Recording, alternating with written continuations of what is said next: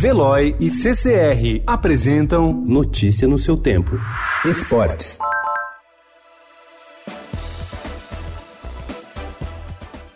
Sem qualquer veto, o presidente Jair Bolsonaro sancionou o projeto da Câmara dos Deputados que amplia a lista de casos de violência passíveis de punição pelo Estatuto de Defesa do Torcedor e aumenta a sanção prevista às torcidas organizadas e seus associados. Publicada ontem no Diário Oficial da União, a nova lei inclui a violência praticada mesmo quando não houver eventos esportivos em disputa.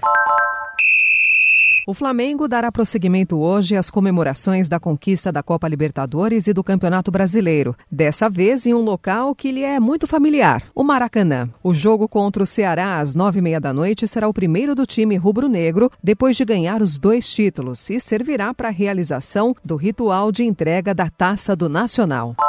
O Corinthians vem de dois empates e uma derrota e tentará reencontrar o caminho da vitória no duelo de hoje às nove e meia da noite contra o Lanterna e já rebaixado Havaí. A partida acontecerá na Arena em Itaquera e é válida pela antepenúltima rodada do Campeonato Brasileiro.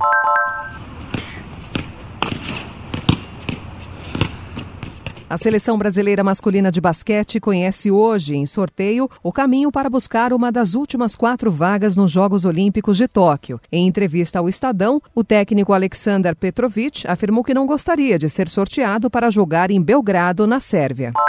Liga dos Campeões da Europa. Com o Neymar, PSG vai atrás do empate contra o Real Madrid. O time espanhol chegou a abrir 2 a 0, mas os franceses conseguiram evitar a derrota. Notícia no seu tempo. Oferecimento de Veloy. Piscou, passou.